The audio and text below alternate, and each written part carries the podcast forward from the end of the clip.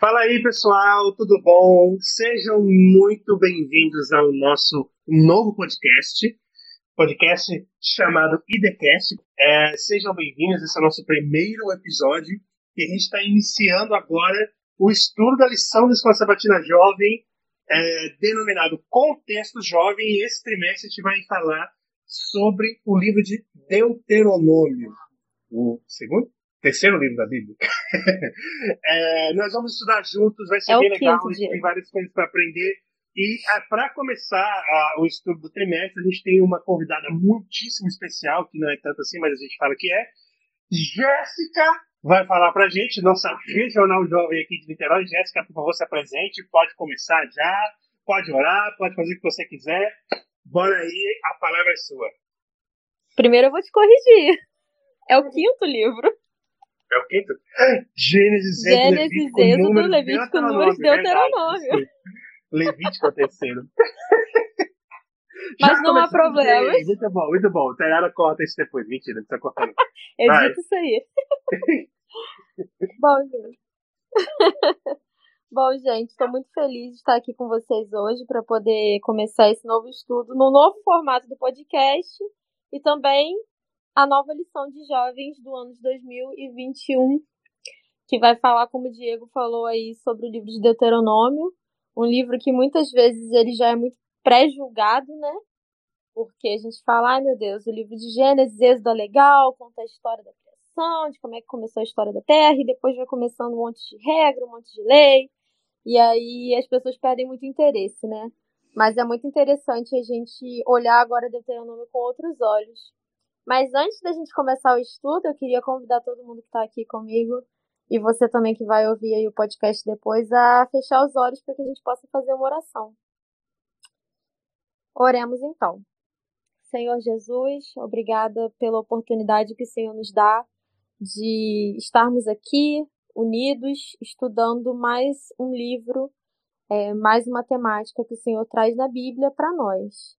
Que nós possamos tirar desse livro muitas lições que sejam aplicadas na nossa vida hoje e que não fiquem só como é, história que nós tenhamos lido na Bíblia, que nós possamos é, colocar nas nossas vidas e também levar essa mensagem para outras pessoas. É, te peço que o Senhor nos abençoe, em nome de Jesus, amém.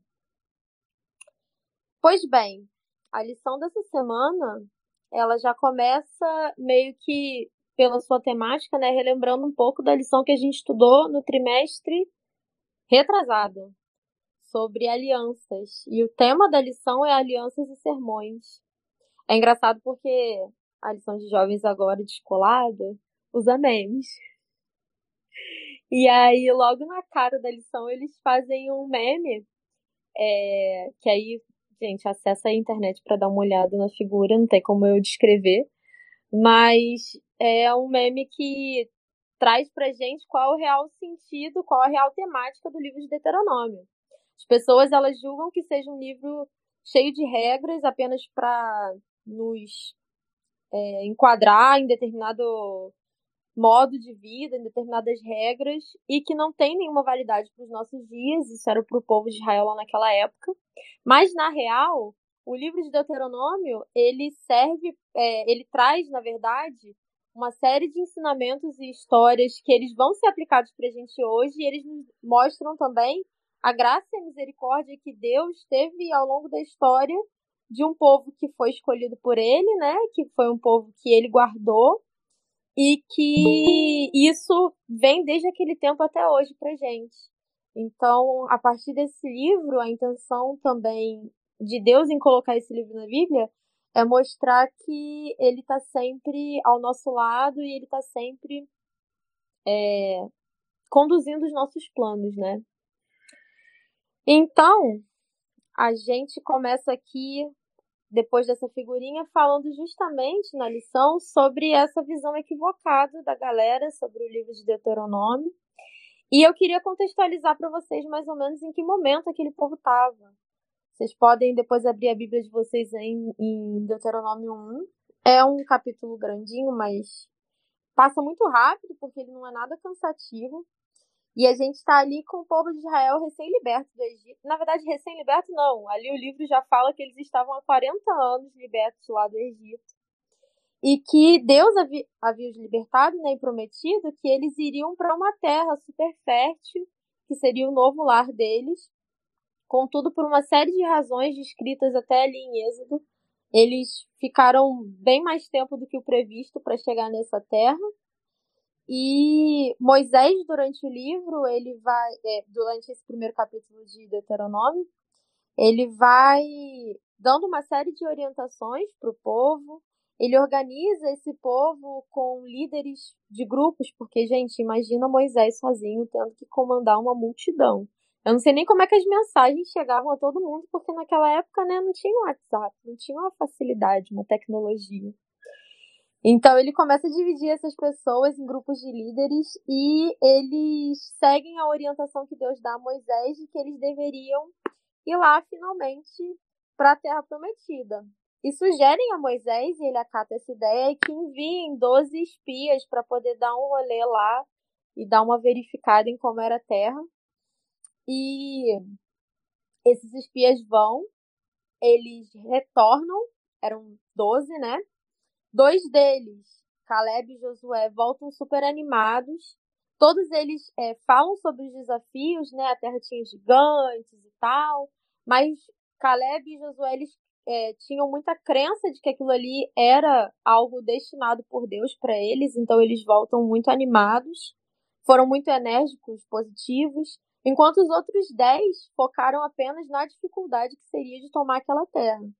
E aí acontece a primeira grande, é, a primeira grande problemática ali, é, que é justamente as pessoas, ao invés de focarem nas, no, em Josué e Caleb e sua positividade, e focarem que Deus havia reservado aquele espaço para eles e iria ajudá-los a, a tomar essa terra, eles resolvem focar no que os outros dez começam a falar e eles começam a resmungar e se virar contra Deus, porque eles agora só enxergam os desafios e as dificuldades.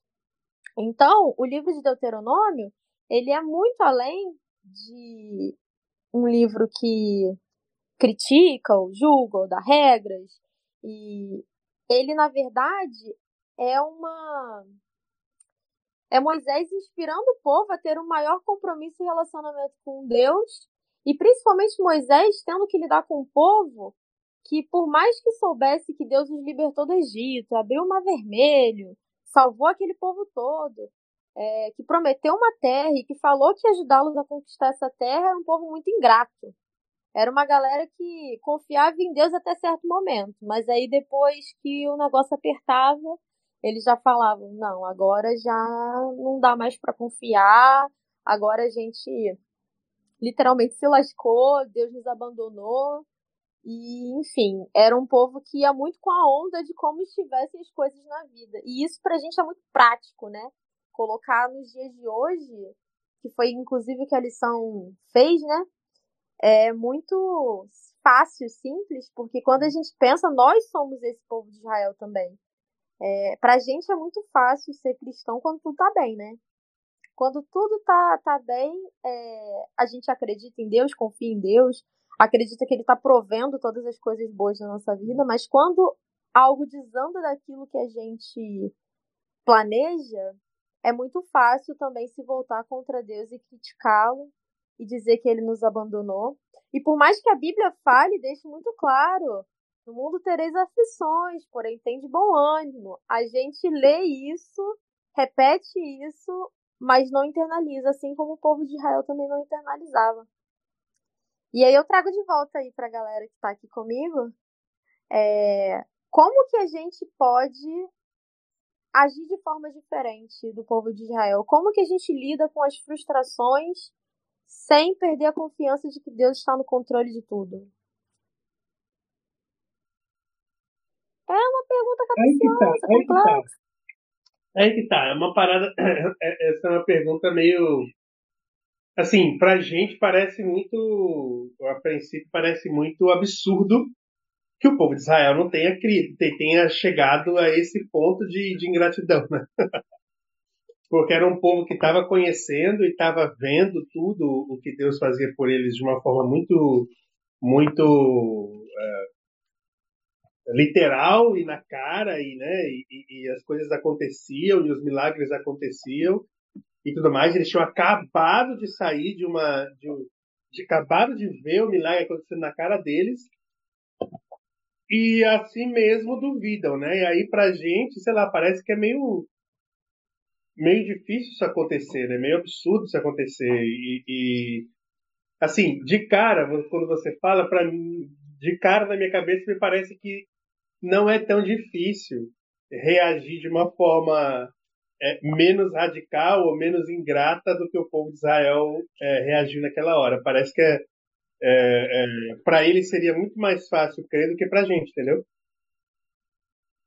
Aí, é, como que a gente é, muda isso, né? Porque para a gente, se, eu fico pensando, se para eles que tiveram todos os, os milagres na cara, é, literalmente, foi difícil crer, o que dirá para mim que muitas vezes o milagre não é tão na cara e tão literal e tão, e tão é, visível assim? Que, que eu preciso? Como é que eu posso pensar que eu posso ser melhor do que eles no sentido de, de manter a fé é, e confiar em Deus, se para mim o milagre muitas vezes, quase nunca, aliás, nunca é visível como era para eles, né? Porque nenhum de nós aqui, pelo menos eu até hoje, nunca viu um mar vermelho abrir na minha frente, né? E aí, como é que faz? Assim, eu acho que de, de certo ponto.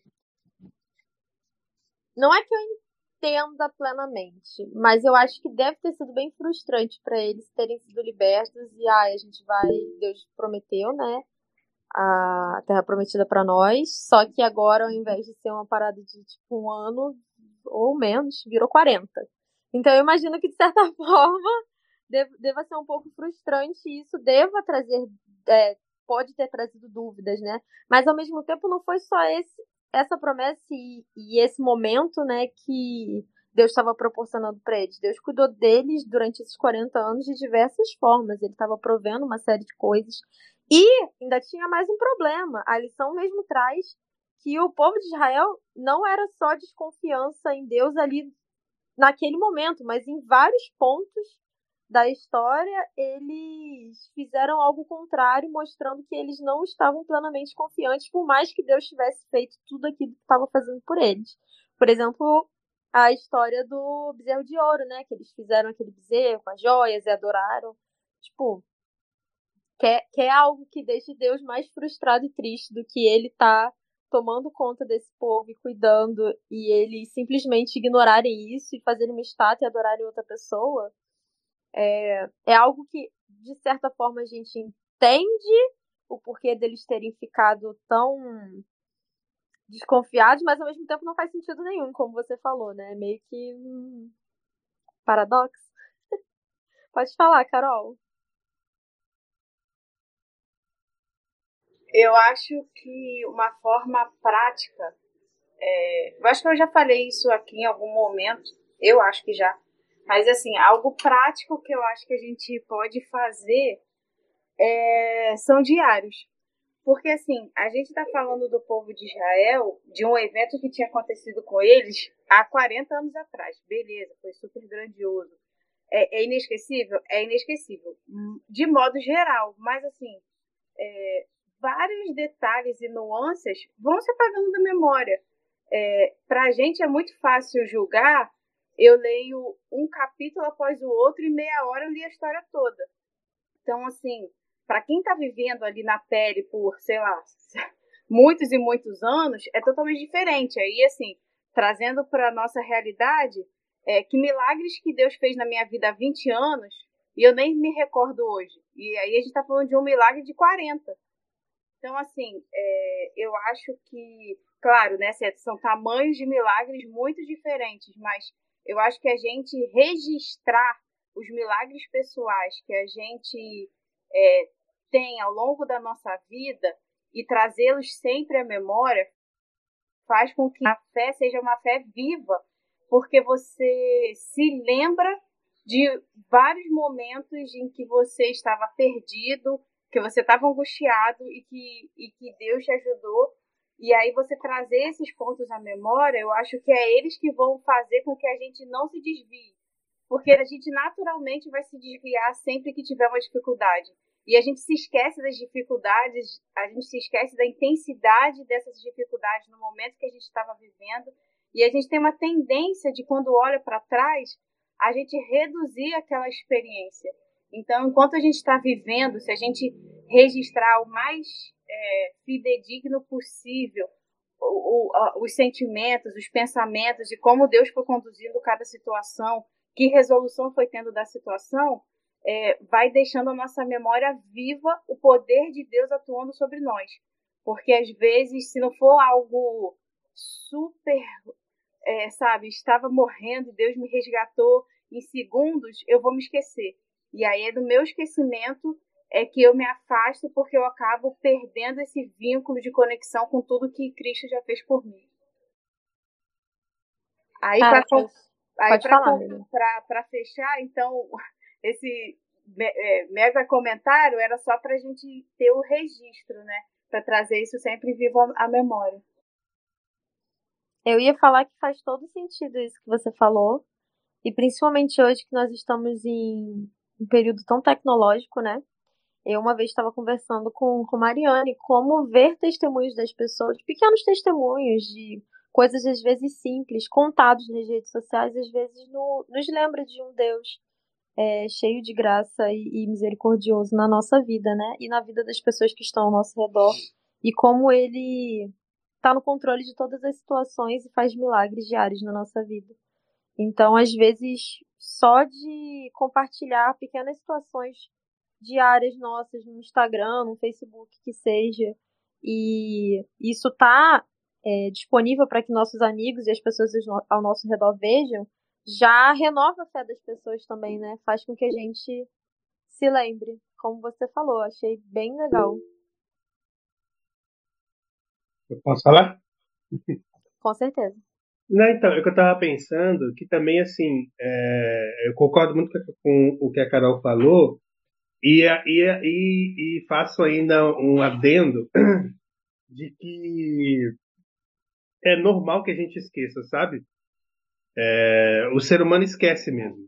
E é importante isso que a Carol falou, da gente lembrar através de é, escrever, colocar no papel, colocar num diário, colocar em rede social, de alguma forma registrar aquilo que foi feito, porque a gente esquece mesmo de verdade e a gente é assim e não tem jeito. E, e, e eu fico só, o que eu quero só adicionar é que, por ser normal que a gente esqueça, eu acho também que a gente não deve é, recriminar aquele que esquece, porque eu também esqueço, esqueço, né? E aí, no sentido de que a gente precisa ser mais compreensivo, talvez, com as pessoas que perdem a fé ou que esquecem das bênçãos que Deus fez e, e, e de alguma forma perdem a fé, né? E tal. Porque a gente, a gente é, a gente esquece de olhar para nós mesmos e de como muitas vezes nós também esquecemos, né? Porque é, eu lembro que você falou essa questão de anotar, e, e eu tinha falado com o Janete quando a gente casou, na época do nosso casamento, que a gente tinha que ter anotado tudo que aconteceu com a gente nessa época, porque foram muitas coisas. E na época até a gente chegou a falar isso, ah, vamos anotar para que a gente nunca esqueça, a gente não anotou. E aí, com os, os, anos passaram, a gente esqueceu muita coisa. Porque foi muita coisa que aconteceu. Assim, as coisas mais espetaculares a gente lembra. Mas os detalhes a gente não lembra mais. Então, assim, todo mundo esquece. É, o que eu quero dizer é, a gente precisa aprender, um, a, a, a realmente guardar essas lembranças de alguma forma. É, dois, não recriminar aquele que esquece, porque é normal e eu também esqueço e talvez até mesmo não me recriminar por esquecer ou por, ou por estar às vezes duvidando de Deus, né? Não me não me martirizar por isso, porque é normal, né? Pode acontecer. É, é, é, faz parte dessa dessa dessas vindas e desse sobe e desce da vida cristã. Né? Mas, deixa eu falar uma coisa, mas assim, eu sei que ali, depois de 40 anos, já era uma nova geração. Mas só que é diferente porque o milagre era visto todos os dias. Então não tinha como esquecer, o maná caía todos os dias. Como é que o alimento cai do céu sem você fazer esforço nenhum, sem você fazer nada, sem você plantar nada, e caía aquele maná todos os dias. Todos os dias caía esse alimento. Pra, é, quer dizer, então era um milagre todos os dias. Eles viam todos os dias o milagre de Deus. Então, eu acho assim que não era muito motivo para esquecer fácil, não, porque não é uma coisa que você, ah, hoje eu recebi essa bênção de Deus, não sei o quê, e daqui a pouco já esqueceu. Mas se você, eu sei que a gente também recebe, porque o dom da vida é um milagre também diário que a gente tem todos os dias. Mas aquele pão, sem eles fazerem nada, aquela comida, e eu acredito que eles, porque eles falavam mal da comida, falavam mal de tudo, nada estava bom para eles. E eu acredito que devia ser muito bom, porque Deus não ia dar uma, um alimento que não fosse muito gostoso. Devia ser uma delícia. Então, e eles reclamavam, reclamavam porque não tinha carne, porque as comidas do Egito eles eram escravizados, maltratados, eles viviam como escravos. E eles, ai, como eu queria estar comendo as comidas do Egito, queria estar não sei o que. Era, era muita reclamação, não tinha. A gente não via uma palavra de agradecimento nunca deles, assim, era só, só reclamação. Coitado Moisés, eu fico imaginando quanto Moisés sofreu, hein? Quanto Moisés mas, sofreu. Mas eu acho que também, é, talvez eles até. A gente se acostuma com milagre, né?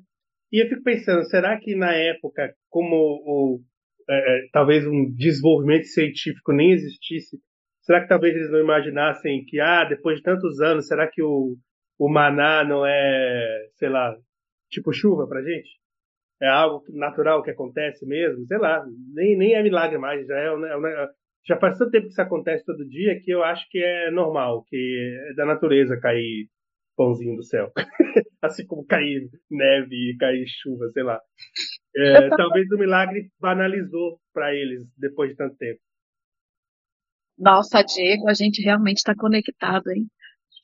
Porque eu estava pensando, era essa palavra que estava na minha cabeça, era, talvez fosse a banalização do milagre.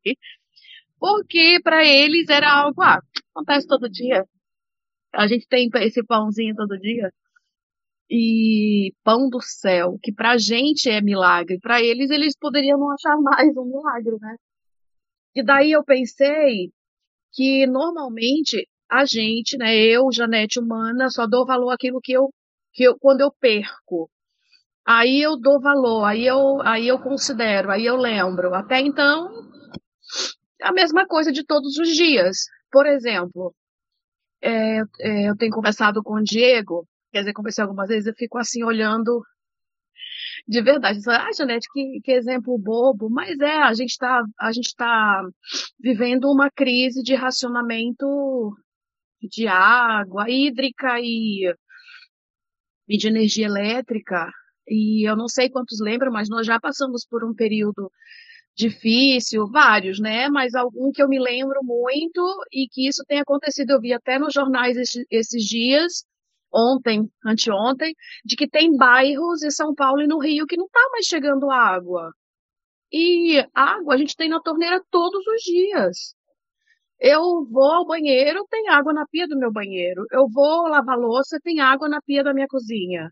Você já parou para pensar como isso tem sido ou vai se tornar um artigo, é, não sei, raro, mas até em alguns lugares do mundo, gente. África, quantas. É só você assistir o, o projeto Maranata na Novo Tempo. Eles, inúmeros poços que eles cavam para comunidades na África que não tem água.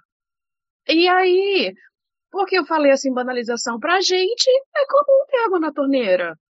Entende? Eu tenho água na minha torneira todos os dias. Se eu não quiser lavar louça, eu não lavo. Mas, tipo, tá lá a água.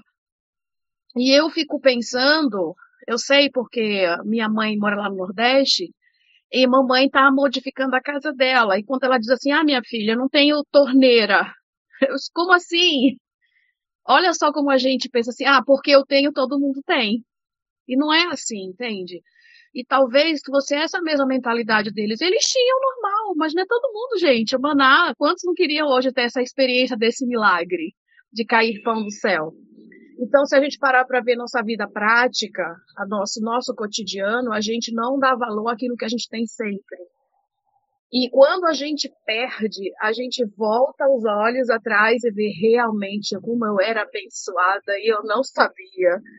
Então, são coisas para a gente parar realmente e ver e tentar se colocar no lugar deles, porque desde que eu conheço a história do povo do Egito, minha primeira minha primeira atitude é sempre condenar. Ai, como eles eram duros de coração. Aí eu também sou, né, gente, muito dura de coração. Mas é, é interessante a gente parar e pensar desse jeito. Carol, pode falar. Eu ia só comentar que naquela hora a gente estava falando sobre esquecimento e tal, mas a gente tem que lembrar que esquecimento é uma benção também, né, gente? Porque imagina se a gente lembrasse de todas as coisas ruins que a gente já fez, até o, o, o perdoar e o, o, o, o auto-perdão ia ser difícil, né? Então, assim, esquecer também é um privilégio. Então, é só porque a gente é, falou, né, do lado ruim do, do esquecer, então a gente tem que trazer à memória o que é bom, o que é ruim a gente joga fora, que é bom esquecer. Verdade, gente. Ótimos comentários. E em relação à questão que a dona Bola falou, de da questão de, da, da, lembrança né, dos israelitas, é interessante porque no primeiro capítulo aí de Deuteronômio, Moisés ele relembra novamente. Eu acho que era uma constância que ele tinha já, né, de ficar lembrando ao povo todas as vezes que o Senhor tinha é, salvado, libertado, provido alguma coisa para eles.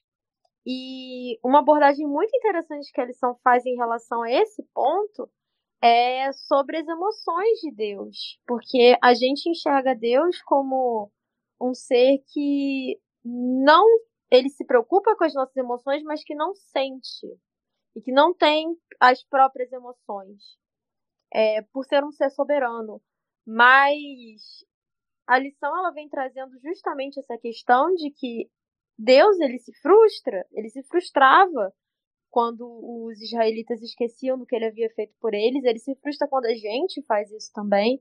Não significa que ele não nos perdoa, não significa que ele não que ele deixa de nos abençoar nada disso, mas significa que, que Deus também tem emoções e que ele vai sentir alegria, tristeza, enfim, ele vai ter uma série de emoções para com o povo da mesma forma que a gente tem uma série de emoções também com as situações da nossa vida. Eu achei muito interessante esse pedaço, essa parte da lição que falava justamente sobre isso. Eu nunca tinha parado para pensar que o problema não era só as pessoas deixarem de acreditar e de levar em consideração tudo que Deus estava fazendo por elas. O problema também era que, ao fazer isso, elas também feriam a Deus, porque, é, querendo ou não, é algo que, que isso com certeza o chateava bastante, né? E com certeza o chateia também até hoje, ver o quanto ele, ele move em função da, das nossas vidas e o quanto tantas pessoas, ou nós mesmos, acabamos,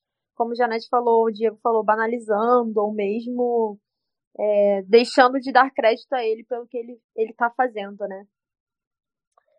É, alguém quer comentar um pouquinho sobre isso? Eu lembrei, Jéssica, da, da lição da semana retrasada, é, trimestre passado, né, que acabou, mas as histórias que a gente considera assim, uau, que histórias escabrosas, que histórias absurdas lá de de Ezequiel e Oséias e tiveram que casar com uma mulher, é, tiveram que casar com uma mulher é, prostituta e, e, e, traídos, ele, e ele sabia que seria traído, e aí a gente aprende a, a que essa é a imagem de um Deus que se doa completamente, né? se doa totalmente, dá todo o seu melhor e, e de um povo ingrato. Porque a representação da mulher somos nós, né? Somos ingratos, somos rebeldes, nós damos as costas para tudo de melhor que ele dá para gente. E essas figuras estão permeando a Bíblia inteira. A gente está voltando lá no quarto livro da Bíblia, né? Mas toda essa trajetória vem sempre se repetindo, né? Um ciclo. Essa história é uma repetição, né? A, a história do mundo, da humanidade, é uma repetição. Então, o povo que Deus dá tudo de boa e a gente joga fora, e ele vem e dá de novo. E a gente sabe que vai ter um. Há um final, ontem nós conversamos sobre isso também lá no, no pequeno grupo no Pôr do Sol. Mas é um amor, é um amor sem limites, né? De um Deus que ama esse povo tão rebelde que somos nós. Pois é, é incrível, acho que é a extensão do perdão de Deus, né? De. Porque, por exemplo, a Janete citou a história de Oséias, a lição também fala sobre isso. E ele sentia muita dificuldade e ressentimento pela situação em que ele estava tendo que viver, de ter que perdoar, de ter que aceitar. Então você imagina isso agora é, e Deus tendo que lidar com essa situação por toda a história da humanidade. Ele sempre é, ficando triste por ver que, da mesma forma que Janete falou, a gente vai, confia e acontece alguma coisa, a gente para de confiar ou a gente erra enfim, é, ele além de compreender, ele também perdoa, né? E a extensão é, do perdão é infinito. Então é, é muito fantástico pensar na capacidade de Deus de conseguir perdoar as coisas mais bizarras e surreais que a gente possa fazer, inclusive negá-lo, né? Porque muitas pessoas também negam muito a a ação dele, né? Então é muito muito complicado, da mesma forma que o povo de Israel acabava fazendo naquele período também. E o interessante é lembrar que o perdão ele também está associado a saber lidar com as consequências dos atos e das decisões que você toma, né? Porque Deus, ele é retratado inclusive na lição, mas muitas vezes na Bíblia, ele é retratado também como um pai, é muito é, é, explícito e falado o aspecto paternal de Deus, que é um Deus que ele cuida de nós, que ele nos perdoa, ele não nos abandona, ele não desiste de nós, mas ao mesmo tempo ele também traz lições para a nossa vida de acordo com as consequências das decisões do, e dos, dos, atos né, que nós decidimos tomar. E lá no, em Deuteronômio, logo após a questão dos espias que eu estava contando anteriormente, é, e de, mais uma vez, o povo de Israel ter se revoltado e ter achado um absurdo que eles iam ter que lutar numa terra com gigantes, com desafios tal. De, é, Moisés é, vai, vai até eles, né, conversa com eles, relembrando novamente tudo que Deus já tinha feito por eles. Mas Deus também, por mais que se mostre do lado deles ali naquele momento, castiga o povo agora. E ele castiga é, de forma que ele fala agora, tipo, não, vocês não vão ter o privilégio de entrar na terra que eu prometi para vocês, porque vocês não creram que isso era o que eu estava planejando para a vida de vocês. Então, Caleb, que foi fiel e seus descendentes eles vão entrar, Josué, que foi fiel seus descendentes vão entrar, mas vocês não merecem. E, e o que eu tiro de lição para mim justamente disso é que não é castigo. Isso não é um castigo necessariamente de Deus. A lição traz a palavra castigo, mas na verdade eu acho que é mais um ensinamento e a gente saber lidar com as consequências das decisões que a gente toma. Porque a partir do momento que a gente não acredita que Deus está conduzindo, a gente entende que nós, seres humanos, somos os responsáveis por conduzir.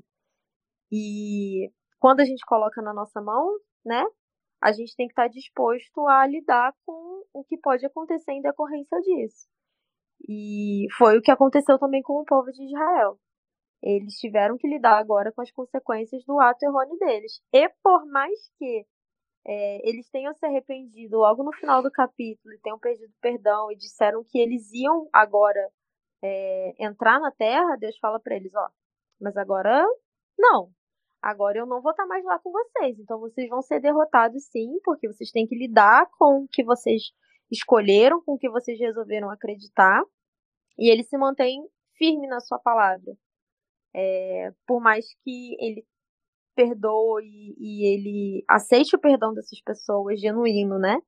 Ele ensina que, da mesma forma que um pai ele cuida de seus filhos e ensina lições, Deus também faz a mesma coisa com a gente. Ele é um Deus de relacionamento, e num relacionamento a gente tem que ter entrega das duas partes, né? Quando a gente não tem uma parte se entregando da mesma forma, a gente tem as consequências disso também. E a gente vem estudando nessa última lição aí sobre sexualidade, inclusive, muito sobre também não só sexualidade e relação entre marido e mulher, mas a relação entre Deus e filhos, né? E relação na lição agora de não sei se foi quarta ou quinta-feira, fala também comparando a relação de Deus com a gente com a relação de um casamento, né? E alguém gostaria de fazer um comentário aí sobre essa parte final da lição, sobre essa questão de dos aprendizados, de como lidar também com as consequências das nossas atitudes, como compreender que por mais que Deus nos perdoe, a gente vai ter que lidar com essas consequências. Alguém quer fazer algum comentário sobre isso? Eu quero. Eu, você falando e eu pensei que é é que até na disciplina e no castigo Deus é amor. É, a gente faz coisas erradas a todo momento e a gente está sempre colhendo resultados e consequências das nossas decisões, seja nas mínimas coisas, seja eu decidi não escovar meus dentes, eu decidi dormir com a boca suja, eu vou colher um futuro de cáries. e medo no dentista, certo? Eu estou citando aqui algo simples, mas a gente também toma decisões erradas em níveis absurdos, né, da nossa vida.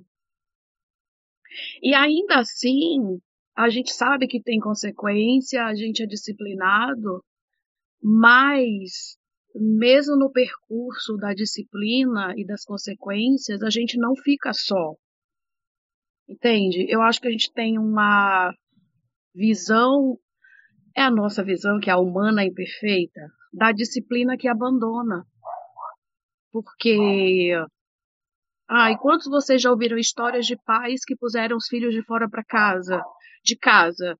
Ai, ou porque a menina engravidou, porque o rapaz se assumiu homossexual. Se, ah, não te quero, assuma as consequências da decisão que você tomou.